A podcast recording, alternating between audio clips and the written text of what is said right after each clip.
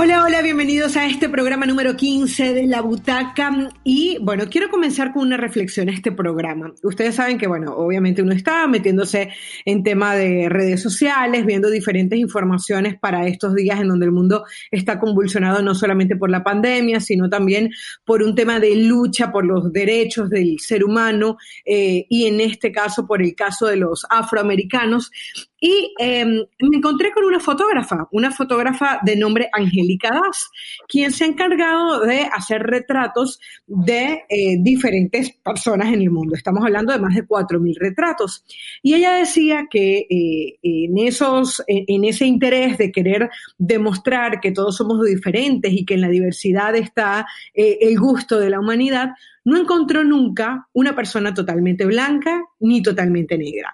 Eh, con ese mensaje y con otro, en donde habla de la discriminación, hacía un paralelismo, comentaba que eh, a veces la discriminación se puede convertir en una situación en la que tú te mudas al lado de un basurero. En un principio el basurero te causa arqueadas, te molestan los olores, no lo soportas, pero con el tiempo te vas acostumbrando a este. Bueno, nosotros aquí en la butaca, en ESPN, en el mundo, no nos queremos conformar eh, eh, con esa injusticia, con ese mal olor, con esa falta de aceptación por el otro y por eso hemos decidido hacer un programa en donde vamos a hablar de cinco atletas y un personaje eh, que mm, han hecho la diferencia a través del deporte, luchando contra eh, la discriminación racial, luchando eh, para que no se les vea diferente por su color de piel. Y bueno, por eso hoy esta butaca va dedicados a ellos y a todos los que queremos hacer justicia. Eli Pili, bienvenidas y bueno, háblenme ya de los personajes que vamos a estar tratando el día de hoy. ¿Cómo están, chicas? La verdad es que eh, yo estoy un poco en shock y me encanta el programa de hoy, en donde dentro de algunos otros vamos a estar platicando de Jackie Robinson y Arthur Ashe, que son dos de las personalidades que me tocó meterme más a profundidad a investigarlos. Y mm, en este momento tan tan difícil de pandemia, no puedo creer que la humanidad no haya aprendido nada después de más de dos meses encerrados y sigamos sin ser empáticos y amorosos con el de al lado. Así que ojalá que este programa nos ayude a recordarnos qué es lo más importante y que nos dé un poquito de esperanza porque también hemos tenido muy malas noticias los últimos días y estas van a ser cosas lindas. ¿Cómo están, Pili Caro? Yo estoy, yo estoy igual de entusiasmada, de ilusionada que ustedes. Creo que es un podcast especial por la situación social que estamos atravesando, porque parece que a pesar de que todos hablamos de que hay igualdad, de que todos eh, somos uno mismo, te das cuenta que realmente no, que sigue eh, habiendo gente con una mentalidad tan retorcida y tan podrida y que siguen dañando a la sociedad y a tantos inocentes. Y el deporte, como siempre, te da para diferentes aristas y hoy te da para ese tema de lucha de igualdad, de equidad, de que todos somos iguales y que además fueron exitosos en los diferentes deportes yo les voy a hablar un poco de Altea Gibson y también de Nelson Mandela. Pero comencemos cuando quieran porque esto se va a poner muy bueno. Bueno, yo creo que es importante que la gente sepa, tal vez los nombres que les acabamos de nombrar no les suenen tan conocidos y es, esa nuestra misión el día de hoy, que ustedes sepan que hay atletas que pusieron la primera piedra, que se repusieron a toda la, discriminación que tenían encima, en este caso todos son atletas afroamericanos y bueno, eh, lograron cosas eh, no solo a nivel deportivo, sino eh, también a nivel racial. A mí en mi caso me tocó Jesse Owens y alguien que todos conocen, que todos conocen como es Muhammad Ali. Y vamos a comenzar justamente con Jesse Owens. Muchos lo ponen como el héroe de Berlín, porque él ganó cuatro medallas de oro en Berlín con Hitler al mando, ¿no? Entonces, de hecho, ya se sacó una película, en el año 2016 eh, sacaron una, una, película hablando de, del tema, se llama Race, y eh, hay un poco de, digamos, de... Eh, voy de nuevo. Y hay un poco de, hay, eh, y hay un poco de desinformación porque la gente cree que solamente, eh, digamos, ese gran ícono se diferenció porque en la Alemania de Hitler él fue capaz de destacar. Pero creo que lo más importante que sepamos de él, de Jesse Owens, es que él la, gente con la que más tuvo que luchar fue aquí en Estados Unidos. Estaban en plena segregación racial y él tuvo que irse enfrentando a un montón de cosas. Desde pagarse la universidad porque no lo becaban a pesar de que era el mejor atleta de todos, desde eh, viajar con el equipo de atletismo y quedarse en hoteles diferentes y sentarse en la parte de atrás del autobús, cosas que seguramente se van a estar repitiendo a lo largo de los diferentes atletas que vamos a estar tratando el día de hoy. Y que además tenía, pues obviamente, una connotación en la parte de atrás, en unos Juegos Olímpicos en los que la misma Federación y el Comité Olímpico Internacional de Estados Unidos no quería participar porque Hitler había impuesto que no hubiera atletas de color ni judíos participando. Y como sabemos, bueno, la base del atletismo y en general de las medallas de un país como Estados Unidos es esa, justamente los afrodescendientes, porque son extraordinarios atletas y porque no iban a dejar que eso sucediera. Así que imagínate imagínate, de por sí ya era convulso que en su país estuvieran em, tratándolo así, que no los quisieran viajando y además concéntrate en ganar medallas olímpicas, qué locura. Sí, totalmente. Y de estas situaciones complicadas que hablas, Caro, Jesse Owens estuvo investigando, vendía gasolina, imagínate cómo de pronto tu vida te cambia de un día a otro.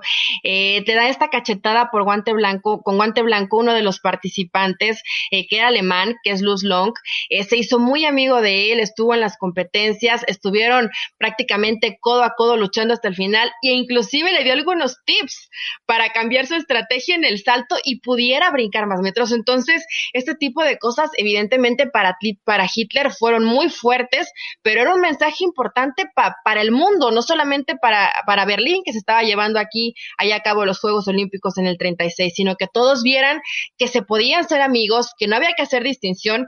ocurrieron cosas medio raras en las que Owens, evidentemente, no estuvo tan de acuerdo de último momento a Sam Stoller y a Marty Glickman, que eran eh, atletas judíos que participaban con el seleccionado de los Estados Unidos. No los dejaron participar y tuvo que entrar Ralph Metcalf y precisamente Jesse, Owens. Entonces fue así como en la prueba de 4% de relevos. En la prueba de 4% y de pronto dices, a ver, le estás diciendo que, que todo está bien, que la inclusión y de pronto llega un comunicado donde dice no participan estos más, pero todo maléjalo por, por debajo del agua. Me parece que al final fueron de las cosas que Owens le molestaron, después lo quisieron hacer embajador de la buena voluntad en pleno, en plena situación eh, complicada de la Guerra Fría, del comunismo internacional, eh, anduvo por India, por Malasia, por Singapur, pero él se daba cuenta que realmente, por supuesto que había problemas desde afuera, pero toda la situación de cómo lo discriminaban adentro, en este seleccionado, en este combinado, lo que decías, Caro, de vete a la parte de atrás del autobús, no pudo entrar a la Casa Blanca, o sea, son situaciones que en verdad te duelen.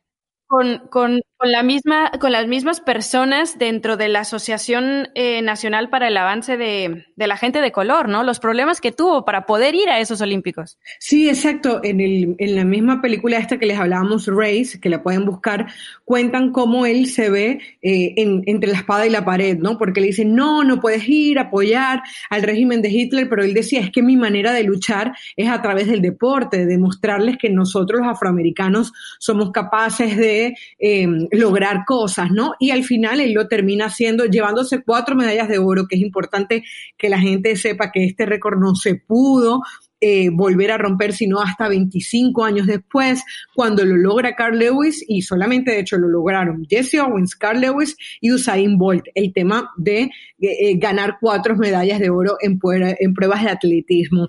y cuando decimos que la casa era la que, digamos, como se dice, nadie es profeta en su tierra, yo creo que a Jesse Owens le quedaba muy bien esta frase, porque fíjense que cuando él llega, hacen un viaje para Suecia, y Roosevelt, que era en ese momento el presidente de los Estados Unidos, no lo llama a la Casa Blanca, parte de lo que ustedes comentaban. Él dijo después que ni siquiera recibió un telegrama eh, por parte del, presidente. Eh, le quitan la licencia para ser atleta, o sea, no podía seguir siendo atleta y él termina corriendo contra caballos y contra autos. O sea, sus pruebas de velocidades no eran contra otros atletas, no eran las típicas eh, competencias deportivas, sino que su manera de ganarse el pan era justamente haciendo de show, prácticamente de circo. Y él dice, me preguntaban, eh, no te da pena siendo un medallista olímpico eh, hacer esto y dice, pero qué, me como las medallas, ¿no? es un poco, es, un poco ese tema. Y de hecho, eh, las hijas que participaron en la realización de esta película eh, él dice que ellos ni siquiera sabían que su papá había sido atleta, sino que cuando ellas crecen se dan cuenta y dicen, ah, pero mi papá es famoso, mi papá tiene tal, o sea, imagínense eh, el poco reconocimiento que había tenido dentro de su país que él ni siquiera le, le, dio la educación a sus hijas comentándoles eso. Así que creo que es una historia bien interesante. Al final él muere de 66 años, por un cáncer de pulmón. Y bueno, es con esta historia que yo creo que vale la pena que, que debemos seguir revisando y que no se nos olvide porque este, eh, creo que eh, muchas veces la justicia debe comenzar por casa y obviamente no fue el caso de, de, Jesse Owens. Pero Pili, bueno, tenemos otros personajes importantes. Eh, háblame del béisbol eh, de los Estados Unidos y de este hombre que fue Jackie Robinson. Bueno, antes de, empezar con el tema de Jackie Robinson, les quiero decir que la medalla de plata de esos 200 metros de los Juegos Olímpicos, en donde ganó la de oro eh, Jesse Owens, la ganó el hermano de Jackie Robinson, que se llama Matthew Robinson. Así que estas historias van a ver de alguna u otra manera que están un poco ligadas por, por ciertos detalles. Pero bueno, metámonos en, en, la historia de Jackie Robinson, que nació en enero de 1919 en Cairo, Georgia, y que fue un atleta excelente desde pequeñito, hijo de madre soltera, el menor de cinco hermanos, y desde siempre destacó en básquet, en fútbol americano, como atleta y en béisbol. De hecho, muchos dicen que el béisbol era el deporte que peor se le daba. Así consiguió llegar a UCLA en una beca deportiva. Sin embargo, eh, les voy a contar una anécdota porque dentro de eso se le atravesó el ejército, al cual fue llamado para la guerra de Vietnam, si no me equivoco, y tuvo problemas con, con, bueno, con la inconformidad racial terminó siendo expulsado del ejército después de que fue a un juicio en la corte y demás, porque no se quedaba callado, tenía un temperamento un poco explosivo. Y se los comento por qué, porque esto va a ser importante para lo que sucede después. Después de que lo expulsan del ejército, empieza a jugar en, en, en la Negro League, así se llamaba, que era una liga en donde solamente podían participar afrodescendientes, mientras que la National League, que era como la liga profesional, estaba, bueno, pues repleta. O sea, estaban totalmente separados. Era, era tal la segregación en los Estados Unidos, que es importante que la gente sepa, termina en 1965, que no solamente tenías que ir al cine eh, eh, diferenciado, al baño, en el autobús, sino también incluso en la Liga de Béisbol de los Estados Unidos, ¿correcto? Exactamente. Todo esto, eh, obviamente, soportado por las leyes de Jim Crow, que eran unas leyes totalmente de segregación, en donde decían que estaban separados pero iguales y era mentira porque estaban separados y todo era desigualdad, ¿no? Para la raza afrodescendiente. Pero bueno, para 1946 más o menos, por darles un año, los 400 jugadores de la National League, que era la liga profesional, eran todos blancos. Entonces, em, el dueño de los Dodgers de Brooklyn, que también tenía los Reales de Montreal, que era la liga menor, empieza a decir que quiere contratar a un jugador afroamericano, porque Nueva York estaba lleno de aficionados eh, de color y quería tener a alguien en su equipo. Todo el mundo lo tachó de loco, le dijo que, que él pensaba que tal vez no era una ley, que, que no podía jugar en la liga, o sea, una ley como tal constitucional, digamos, pero que había leyes no escritas donde decía que no se podían mezclar las razas, ¿no? Y él, necio, dijo sí. ¿Y saben qué? Quiero a este hombre, se llama Jackie Robinson, tiene un temperamento tremendo, yo ya lo vi, tiene grandes números en la Negro League, porque la verdad es que a sus 24 años jugaba muy bien y eso que para algunos podría ser una edad eh, pues ya grande, ¿no? Mayor, pero lo hacía muy bien, entonces lo citó. Y le dijo, ¿sabes qué? Yo te quiero para mis equipos, te voy a, creo que pagar 600 dólares al mes, que era como seis veces más de lo que ganaba. ¿Quieres o no? Pero todo es como con una condición. Que controles tu temperamento. Estamos hablando de un hombre explosivo, efervescente, que no se dejaba, que las injusticias no, no le pasaban eh, por ciego, ¿no? Iba pateando paredes cuando algo no se le daba. Exactamente, y entonces le dijo, porque yo quiero que el mundo vea el tipo de jugador que tú eres sin ninguna objeción. En el momento probablemente se le hizo fácil a Jackie Robinson decir que sí, obviamente, te están ofreciendo más veces de lo, eh, seis veces más de lo que ganas, te están diciendo que vas a romper de alguna manera la barrera del color en el béisbol, pues dices que sí, ¿no? Claro, no, no se imaginó todo lo que iba a vivir. Estuvo de prueba en los Reales de Montreal, después se ganó su lugar en los Dodgers de Brooklyn, pero a ver, algunos jugadores pidieron su cambio del equipo porque no querían convivir con él. No se podía subir a veces a los aviones que se subían sus compañeros para viajar. Em, no se podía bañar en las regaderas hasta que todos sus compañeros blancos no terminaran de bañarse. Eh, dueños de 100%. de otros equipos llamaban a Branch Rickey, que era el dueño de los Dodgers, y les decían, si ven, nos encanta que vengan a jugar, wow, pero por favor no traigas a Jackie. Y era como, ¿cómo no voy a llevar a Jackie si era el mejor jugador? Entonces, el 15 de abril de 1947, como todos saben, es el día de Jackie Robinson. Todos los años se homenajea. El número 42, que fue la, franela que le dieron en los Dodgers de Brooklyn. El dorsal.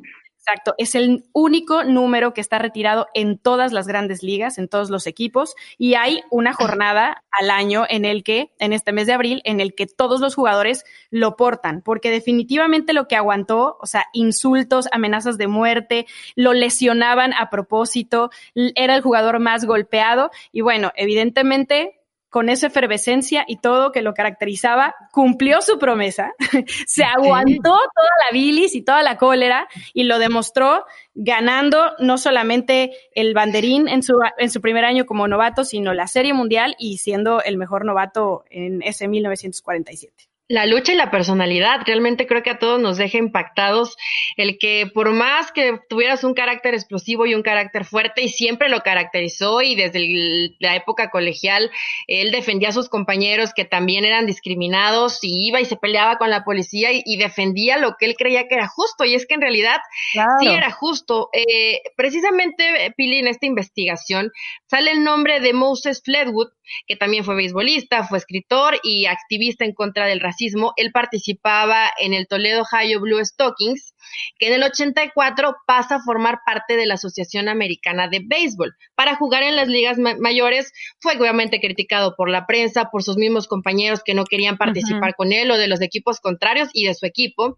Y George Mullen, que era el lanzador estelar, dijo, yo sabía que era el mejor, pero definitivamente no me agradaba que estuviera en mi equipo y lanzaba las pelotas hacia donde se me antojaba y eso le provocó lesiones y evidentemente no lo dejó destacar como, como debía en su carrera. Por eso lo de Moses, sí, evidentemente lo conocemos, pero realmente el que marca un antes y un después fue Robinson, porque él dijo, a ver, yo aquí me quedo y no me importa contra lo que tenga que luchar. Y de esas historias que hemos contado y que creo que siempre van a aparecer en, en todo lo que va a ser en este podcast, siempre hubo una persona que confiaba en ti que se la jugaba por ti, que decían, ok, todo esto está en contra, yo te voy a apoyar, te voy a seguir y vas, vamos a ir juntos de la mano para poder marcar un antes y un después. Y esto te llama la atención, ¿no? Como en, todas estas situaciones y momentos complicados siempre vas a necesitar a alguien que, te brinde su mano y que te apoye para salir adelante. Aunque sea uno. De hecho, en la película 42, que es el número del dorsal que retiraron en la Major League Baseball, em, eh, Clint Eastwood hace del manager justamente de, Jackie Robinson. Así que bueno, ya los tienen anotados ahí. Tenemos eh, el caso de Jesse Owens, tenemos a Jackie Robinson, pero yo quiero ahora, eh, Eli, que me hables de una mujer afroamericana, porque cuando hablamos de mujeres afroamericanas en el tenis, uno dice Serena Williams. Bueno, una estuvo antes que ella. Cuéntame.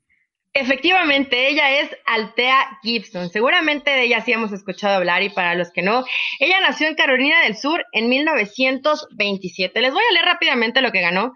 Seis títulos de Grand Slam, Roland Garros en el 56, el Abierto Australiano en el 57, Wimbledon 57-58 y el US Open en el 57-58. En total ganó 36 torneos, lo cual lo hace una gran atleta. Eh, pero os voy a contar un poco la historia. Ya venía de una familia. ¿eh? Pero sí, escuchar ahí Wimbledon y demás. Y sobre todo en esa época, sobre todo en esa época, siendo mujer y siendo afroamericana, evidentemente todos los obstáculos eran todavía el doble de lo que te podías enfrentar. Ella venía de una familia humilde, se dedicaban al tema de la siembra de algodón en una finca, los, después de, a su familia, a Daniel y a Anne, que eran sus papás, los acusan de robo y tienen que ir inmediatamente a Nueva York. El papá de Altea tenía como esta idea y esta obsesión de tener un hijo varón, eh, que lo quería hacer boxeador. Ahí tampoco había inclusión de las mujeres en el boxeo, pero bueno, él de cierta manera la trataba eh, de una situación muy ruda, con golpes, con malas palabras. Decía él que para forjar su carácter, evidentemente Altea no estaba de acuerdo con esto y aprovechaba cualquier oportunidad para, para salirse de su casa, para no estar cerca de ese trato eh, tan duro por parte de su padre. Y dentro de las amigas que hizo en el vecindario donde, donde ella vivía en ese momento, le dicen, oye, eh, la policía tiene eh, una pequeña liga donde entrenan pádel, ¿por qué no vas? Si te gusta el deporte, participas, además te dan de comer. Eh, yo imagino que es una buena idea. Altea dice, sí, de aquí soy, y empieza a entrenar pádel. Creo que todas nosotras en algún momento hemos ido a una cancha de pádel o lo hemos visto, ¿no? Que es muy parecido al tenis. Ella se hace campeona a sus 12 años, en Nueva York todo el mundo la adoraba porque se dieron cuenta de su, de su gran calidad. Y así comenzó a encontrarse gente en el camino que la fue apoyando y que la fue ayudando. Eh, hizo desde pelar pollos, desplumarlos, trabajó de cajera, de todos lados la corrían porque era una mujer que de pronto era muy impaciente y que siempre buscaba algo nuevo y no duraba mucho en los empleos. Entonces, es difícil sobrevivir del deporte también, ¿no? Además, en esa época. En ese momento ella no, no recibía ningún apoyo económico y se encontró a Walter, a Walter Johnson. Ahí, como, como les decía, ¿no? Siempre te encuentras a una persona que confía, que te guía, tu angelito de la guarda que te dice, ok, vamos a darle para adelante, vamos por todo. Eh, se puede entrar a la competencia a esos grandes niveles. Y en 1950, cuando ella cumplía 23 años, fue la primera eh, afroamericana en entrar al vestuario de Blancas de Forest Hills. Y de ahí comienza toda una historia del tema de Roland Garros y también que recibe el trofeo por parte de la reina Elizabeth II. Toda esta situación en un deporte tan clasista, el deporte blanco, como lo mencionamos, y que una mujer afroamericana rompiera todos los esquemas, rompiera todas las barreras, creo que evidentemente te hace eh, hacer un, un alto en el camino, decir, wow, qué complicado era. La hacían cambiar en su auto porque ya no podía entrar a los vestidores. Eh, la y dormir en su auto por no poderse quedar en los hoteles donde se quedaban las demás. Qué fuerte. No querían competir contra ella. O sea, imagínate todos los temas, el que veías al público en contra, a los organizadores en contra y tú solita contra el mundo. demostrando que tenías calidad. No, y yo creo que también parte de la enseñanza que nos deja esto es como tanto en el caso de Jesse Owens, que ya lo tratamos, de Jackie Robinson, ahora de Altea Gibson, es que uno dice, ¿cuántos buenos deportistas no se han perdido por discriminación?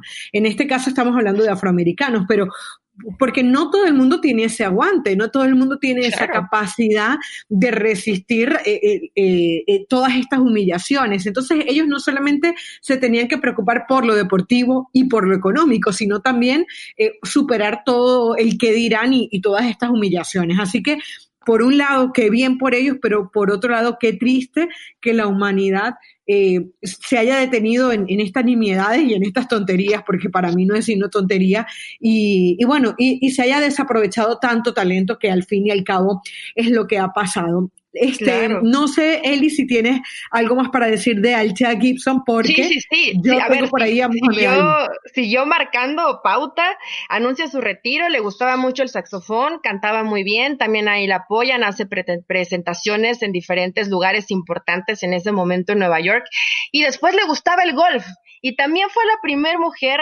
afroamericana en disputar un torneo de Ladies Professional Golf Association. Entonces, imagínate, o sea, al saxofón, al golf. exactamente, y se negaban igualmente a estar en, los torneos con ella y ella siempre dijo, no me importa, vamos para adelante, a mí me gusta esto y lo voy a defender. Lamentablemente, como bien lo hemos dicho en este espacio, pues en ese entonces era difícil mantenerte del deporte, ella decía, no, no medallas, sino no voy a vivir de, de coronas o de trofeos, ¿no? También tengo que comer. Entonces, después se dedicó a la televisión, sufrió por temas de salud, después ciertos activistas la, ayudaron porque la situación económica para ella era complicada y muere el 28 de septiembre del 2003. Hay una estatua de bronce en su nombre en Nueva, en Nueva Jersey. Y bueno, definitivamente creo que es una mujer ejemplo para el mundo que siempre resistió, aguantó, luchó y que no solamente era excelente en su profesión, sino que siempre trató de que a todos lo trataran por igual. Y creo que eso es algo algo que, que siempre tiene que quedar en la memoria de todos nosotros como una mujer que no tenía barreras. ha hablado muchas veces de ella y de la inspiración que significó para ella, eh, pues seguir los pasos de Althea Gibson, ¿no? Sí, yo creo que, que, lo que hablábamos en un principio para uno es Serena Williams, pero siempre hay un antes y en este caso Althea Gibson inspiró nada menos y nada más para mí en la que ha sido la gran tenista. Luego podemos hablar de este Graf y eso, pero para mí Serena está como en otro punto y de alguna manera le sirve de inspiración porque ya con lo que gana Serena, con las cosas que tiene, viendo la historia de vida que tuvo esta mujer, dice, no, eh, yo voy a seguir luchando, voy a, a, a defender lo mío como lo hizo en aquel momento este, Alcía. Y yo quiero hablarles de Muhammad Ali, creo que es de todos los personajes que estamos tocando tal vez el más icónico, ¿no? Eh, no solamente por lo que logró Muhammad, sino porque realmente fue todo un activista. De hecho, en estos días, en donde el tema se está tratando de manera abierta en todo el mundo, se han dado a conocer algunos eh, videos. Es, esta es una recomendación que les doy de, de eh, la grabación que hay sobre una entrevista que le hacen a, a, Ali en el año de 1971 y él hace una exposición muy clara. En la BBC, ¿no? Correcto, en la BBC. Y, y, hace una exposición muy clara de cómo la cultura eh, del mundo, y en especial del estadounidense, pone siempre lo blanco como lo bueno y lo negro como lo malo. Entonces ella, él dice que comenzó preguntándole a la mamá, mamá, ¿y dónde están los, eh, los, los negros no van al cielo? Le decía. Entonces la ah, mamá, sí, claro, ¿y dónde están los angelitos negros? Le, le, dicen. Ah. Eh, dice, ¿será que están haciéndole la miel y la leche a los, a los angelitos blancos, no? Y hablaba, comenzó como con un tema de risa, la gente que estaba presente pues se reía, pero luego empieza toda su exposición muy coherente además de cómo eh, la sociedad de alguna manera te ha preparado para juzgar al afroamericano, a la persona de color y en general yo creo que a la persona que es diferente, ¿no?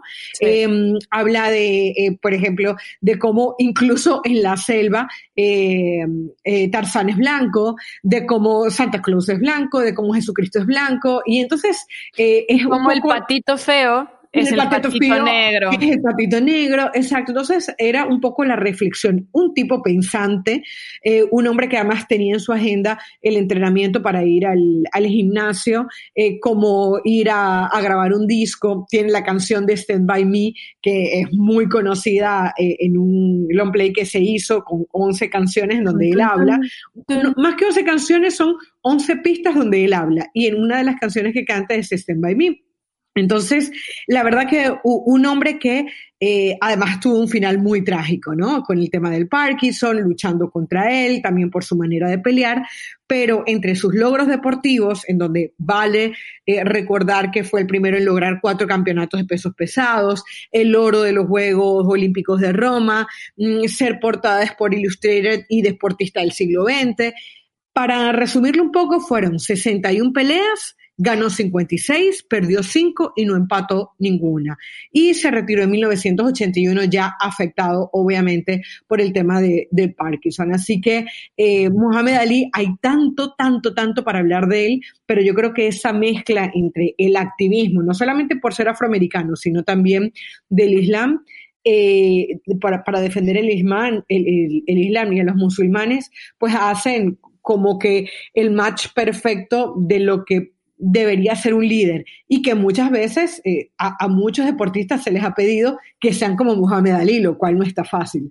I always wonder why Miss America was always white. All the beautiful brown women in America, beautiful suntans, beautiful shapes, all type complexions, but she always was white.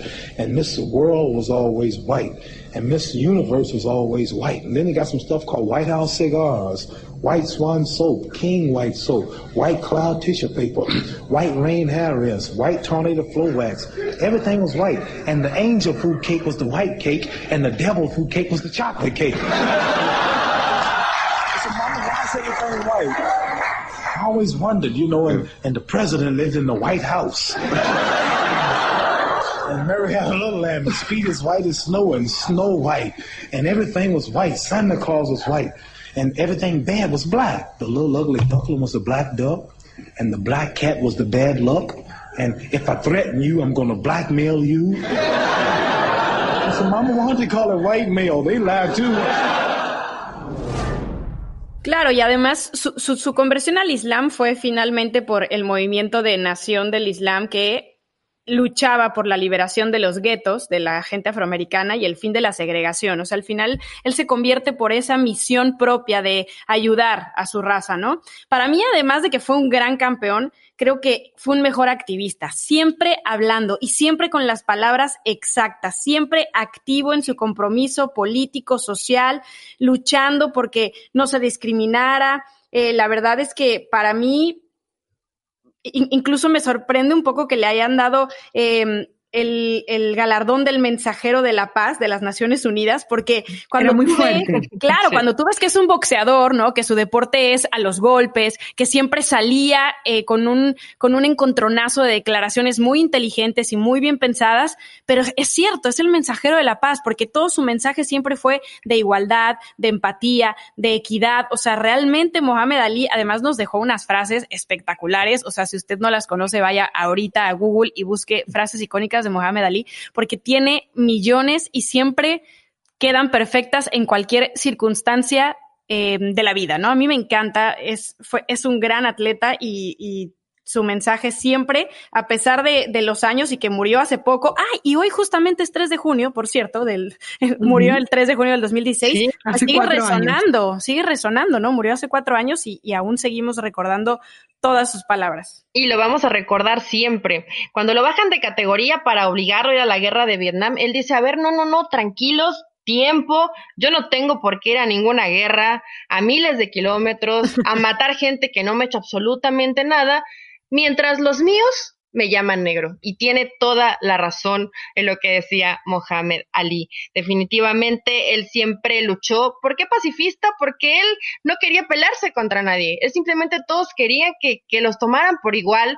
En una de las situaciones y las vivencias dice, mamá, es que ¿por qué me negaron un vaso de agua? Por mi color de piel. ¿Cómo tan pequeño, cuando crees que un niño vive en su mundo y todo es felicidad y todo es alegría, él se daba cuenta de cosas, de situaciones, de discriminación que los demás niños niños, no, imagínate a la edad de 5 o 6 años empezar a hacerte un análisis de cómo la sociedad te discrimina. Es realmente algo fuerte y creo que fue eh, algo que lo marcó y que por eso siempre luchó para que hubiera igualdad, no importando el color de piel, no importando la raza. Y creo que lo de Mohamed Ali lo recordaremos, lo recordamos hasta el final, ¿no? Como un hombre que siempre quiso marcar la diferencia. Bueno, y, y, antes ya de despedirnos de este personaje del cual pudiéramos seguir hablando por, por horas, eh, quiero recordar eh, algunas curiosidades, como por ejemplo cómo fue su comienzo en el boxeo, en donde a él le roban una bicicleta a los 12 años, fue a buscar al policía, el policía de apellido Martin estaba en un gimnasio entrenando justamente y él lo veía muy ofuscado, ¿no? Y le dice, bueno, si tú te quieres ir a pelear con los ladrones, vas a tener que aprender a pelear. Y le, le enseña el boxeo. Y de ahí, bueno, todo lo demás es historia. Tuvo nueve hijos, de los cuales siete hijas, una de ellas boxeadora, se, de hecho se retiró invicta también, así que, como dicen, hijo de tigre nace pintado.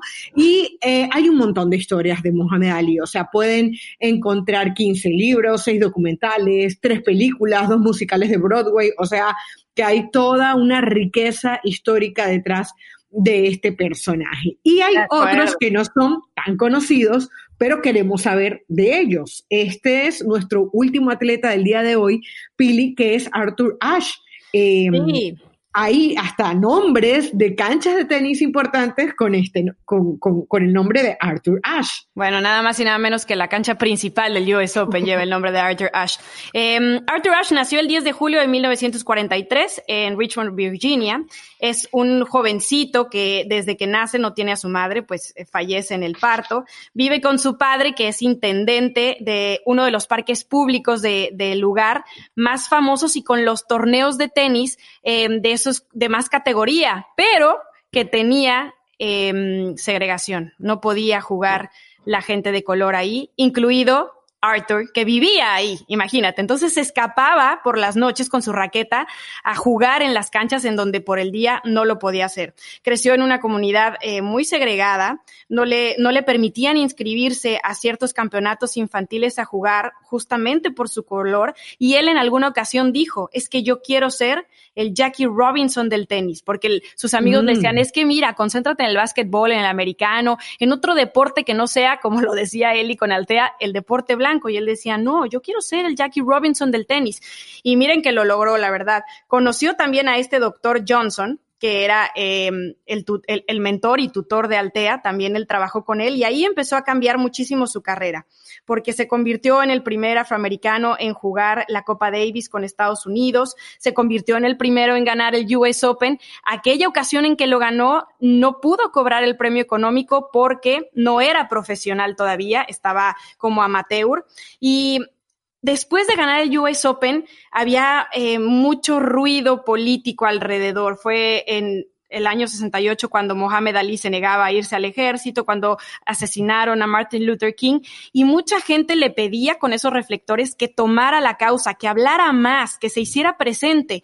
Y él decía que su manera de hablar y de hacerse notar era con sus victorias y con su raqueta no declarando ni eh, haciéndose notar por, por, la palabra, ¿no? Eh, dos años después es el primer afroamericano en conseguir ganar el Australian Open, después le viene el Roland Garros en dobles y así comienza a acumular logros y logros hasta que en 1975 tenemos todos grabados esa gran final contra Jimmy Connors en Wimbledon, en donde cambia completamente la estrategia y se termina coronando en el deporte blanco, en la catedral del tenis, vestido de blanco el primer afroamericano. Una cosa tremenda.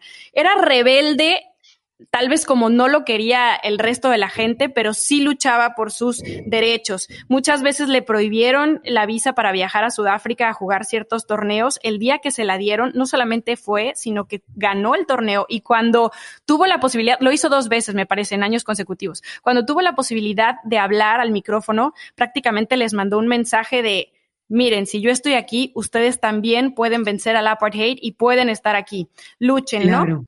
Em, la verdad es que hizo de todo, ganó de todo y muy joven de edad, a los 36, si no me equivoco, tuvo problemas del corazón, lo tuvieron que operar dos veces y en la segunda de ellas, en una transfusión, se contagió de VIH. Cuando le preguntaban qué, qué que era lo más complicado de su vida, un niño que nació sin madre, que o sea, vivió muchas complicaciones para jugar al tenis, que incluso portaba una de las enfermedades que en esa época pues realmente no se conocía mucho de qué se trataba, creían que había mucho tabú alrededor. Claro, creían que por tocarte te contagiabas, ¿no? Le preguntó de hecho Billie Jean King, que fue su compañera en algún momento cuando, cuando se, se convirtió en, en, comentarista de tenis. Y él le dijo, lo más complicado de mi vida ha sido ser un hombre de color. Imagínense eso. My own personal experience uh, living with this situation for now four and a half years, uh, even finding some solace in the fact that based on expectations back in September of 88, when I found out I had AIDS, that I am a long term survivor. Most people don't even get this far. Um, I'm now quite familiar with uh, many of the problems, uh, medical and otherwise, that AIDS patients have to go through. There's still a tremendous amount of work to be done with the public to assure them that ordinary contact with people like myself uh, poses absolutely no danger to them. Uh, I can sneeze in their presence, I can cough in their presence, we can drink out of the same glass, we can use the same knife, fork, or spoon, we can kiss, and you're not going to transmit the virus. You cannot get this virus. O sea, definitivamente es algo muy, duro. fuerte. Y tiene, y tiene un legado súper interesante, ¿eh? Pero porque tiene muchas canchas con su nombre, tenemos un premio en los ESPIs que llevan su nombre, el premio humanitario de la ATP lleva su nombre, en fin, mucha historia alrededor de, de Arthur Ashe, eh, que mucha gente no conoce y que la verdad sigue siendo para muchos tenistas afroamericanos y para mucha gente en general un gran ejemplo. Hay un monumento, ¿no, Pili? Sí, tiene un monumento en el Monument Avenue, allá en Virginia. Eh, y es muy chistoso porque ahí se encuentran todas las estatuas de los héroes de la guerra civil. Y todas las estatuas están viendo hacia un lado, la de Arthur Ashe está viendo hacia el otro, pero cuando la develaron la gente hizo huelga, se, se, opuso a que él estuviera en, esa, en ese en esa avenida porque pues era de los héroes, ¿no? Pues no, ahí tenía que estar Arthur Ashe. increíble, cómo no lo iban a tomar en cuenta. Pero a ver, yo les quiero, eh, me, me llamó mucho la atención un dato de uno de sus fans que le escribe una carta y le dice, ¿por qué te tuvo que elegir a ti Dios para una enfermedad tan horrible? Ya nos platicabas, eh, Pili, que fue contagiado de VIH. Y le contestó Arthur Ashe, en, esa carta, le contesta la carta y le dice, a ver, yo hace muchos años fui elegido entre 50 millones de niños que querían jugar al tenis, después 5 millones aprendieron, 500 ya se fueron al profesional, 50 mil llegaron al circuito, 5 mil alcanzaron Grand Slam, 50 llegaron a, a Wimbledon, 4 llegaron a la semifinal y 2 llegaron a la final y entre ellos estuve yo. Y ahí tampoco le pregunté a Dios por qué me eligió a mí. Qué lindo, Entonces, ahora que de la lotería de la vida. Exacto. Ahora que estoy en momentos de dolor, tampoco tengo por qué preguntarle por qué a mí. Yo agradezco y creo que el éxito te puede mantener brillante, pero solo la fe te mantiene en marcha. Creo que es un buen mensaje, ¿no? Que, dejó sin duda Arthur y que te deja, eh, hasta, hasta me da escalofrío, ¿no? Que dices una situación, una enfermedad tan complicada y para la que no hay cura y que lo más difícil para él era ser de, de, de color de piel distinta afroamericano. Entonces, eh, te, te, sorprende, ¿no? Y te, te llena de, te conmueve, porque cómo podían pasar por situaciones tan difíciles y que ahí ni siquiera era la salud, sino era la discriminación que él sufría. Ahora, hemos encontrado en todos estos personajes una fortaleza mental increíble en, todo, en todos estos atletas. Una sapiencia, inteligencia, eh, oportunidades que han encontrado a través de otra persona. Y si creemos nosotros que hay un hombre que no fue atleta, aunque no fue un deportista de élite, pero que reunió todas esas condiciones, fue Nelson Mandela. Así que esta es la última y nos vamos.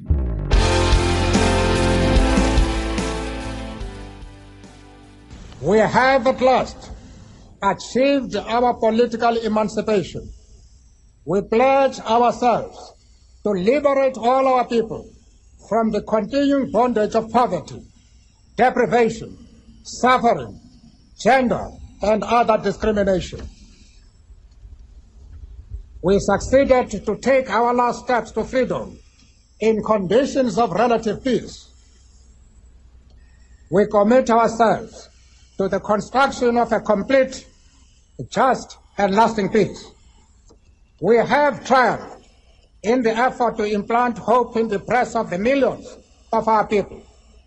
We enter into a covenant that we shall build a society in which all South Africans, both black and white, will be able to walk tall without any fear in their hearts assured of their inalienable right to human dignity.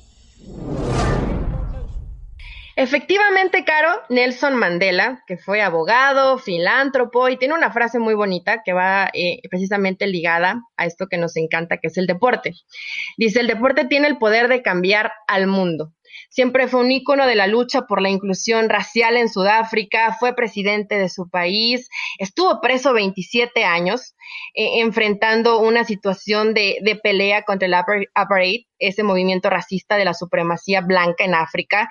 Y cuando estaba, y cuando estaba 27 eh, años y cuando estaba en la cárcel le dijo, a ver, ¿en qué vamos a, ocupar el tiempo? Pues organizaba literalmente la, reta de fútbol y también se desenfocó mucho en el rugby porque estaba completamente prohibido incluir a gente de color en el rugby. Entonces dijo, esto es un buen tema para que toda la gente se dé cuenta eh, porque es una situación que está prohibida y que yo quiero que nos incluyan absolutamente a todos.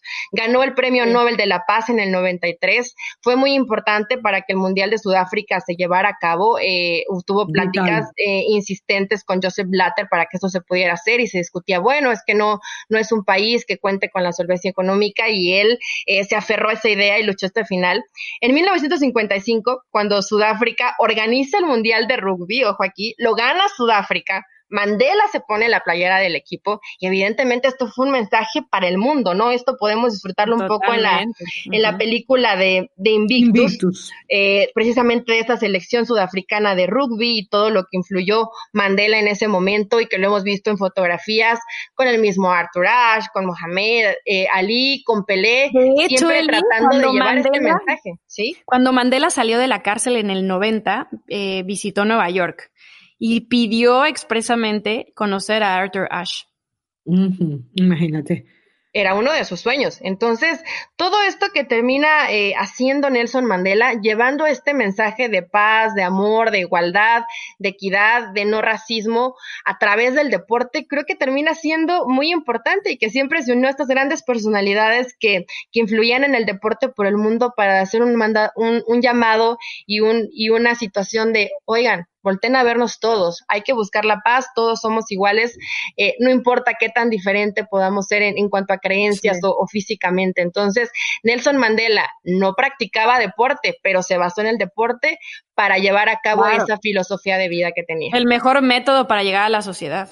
No, y además que fíjense cómo Nelson Mandela ha servido de ejemplo, aunque lamentablemente muchos no lo, no lo lleven a cabo, de cómo lograr la paz, como dice, eh, hagamos el amor y no la guerra, listo. O sea, literal eso fue lo que hizo Nelson Mandela y, y cómo cultivó, porque lo decía Eli, 27 años en la cárcel y luego ser declarado no culpable eh, o inocente. O sea, imagínense eh, la, mm, el nivel de, de, tranquilidad, de, paz. que puedes crear, ¿no? y, salió tan tranquilo. claro, que no saliera resentido. Podías salir con toda la rabia del mundo y no, tú, tu meta estaba ahí fija y además utilizas el deporte como, como bandera para eso. De verdad, esa película de las que les hablaba Ellie, Invictus, de hecho la protagoniza Morgan Freeman, que es un super actor, y Matt Damon, eh, es recomendada. De las películas que tengan que ver con deportes, yo creo que la gente tiene que ver esa película porque es 100% inspiradora. Y yo recordaba eh, que en el Mundial del 2010, cuando se va a dar la inauguración, había muchas dudas de si Nelson Mandela iba a ir o no, porque su nieta había fallecido en un accidente de tránsito. No me acuerdo si fue esa misma mañana o fue el día anterior, pero acababa de pasar, habían pasado menos de 24 horas, y él ahí se puso en su carrito de golf porque ya no podía caminar, eh, sonriendo, eh, y viendo eh, cómo su sueño se hacía realidad, porque que le dieran un mundial a Sudáfrica era algo que había sido impensable, eh, era siempre un tema político muy importante, ya lo decían ustedes con diferentes personajes. En el caso de Jesse, por ejemplo, no, perdón, en el caso de Muhammad Ali, él en el 78 lo invitaron y él no quiso ir, es decir, era un lugar de muy polarizante Sudáfrica por todo lo que por el apartheid. Por todo por el apartheid y por todo lo que significaba. Así que bueno chicas realmente ha sido un placer eh, ha sido un eh, desglose eh, rápido pero yo creo que bien nutrido de gente que hizo realmente la diferencia. Y bueno, yo lo que sueño es con el día en que los obstáculos que haya que pasar sean los de la vida misma, los del deporte, los que, los récords mundiales que hayan que romper y no la del prejuicio de los demás. De acuerdo, creo que este programa es parte de nuestro homenaje a todo lo que está sucediendo y al decir que todos podemos ser esa persona que confió en alguien o esa persona que apoyó a alguien o esa persona que gritó con alguien para que se acabara la injusticia, se acabara la discriminación, se acabara el racismo y que podamos ser al final todos iguales, todos hermanos, todos felices y empáticos y amorosos. Esa es la idea. Totalmente, un gusto chicas compartir este podcast, que llegue este mensaje a toda la gente que nos puede escuchar y que no importa tan diferentes, qué tan diferentes podamos ser, sino que siempre todos nos unamos en una creencia de que debemos ser felices, de que debe haber paz y que no tenemos por qué discriminar ni señalar absolutamente a nadie y por supuesto que a través del deporte siempre es mucho más bonito y mucho más divertido transmitir este mensaje. Bueno, hoy cuatro años después de la muerte de Muhammad Ali, un gran activista, un gran deportista, un atleta por excelencia, despedimos así nuestra butaca número 15. Nos encontramos la próxima semana.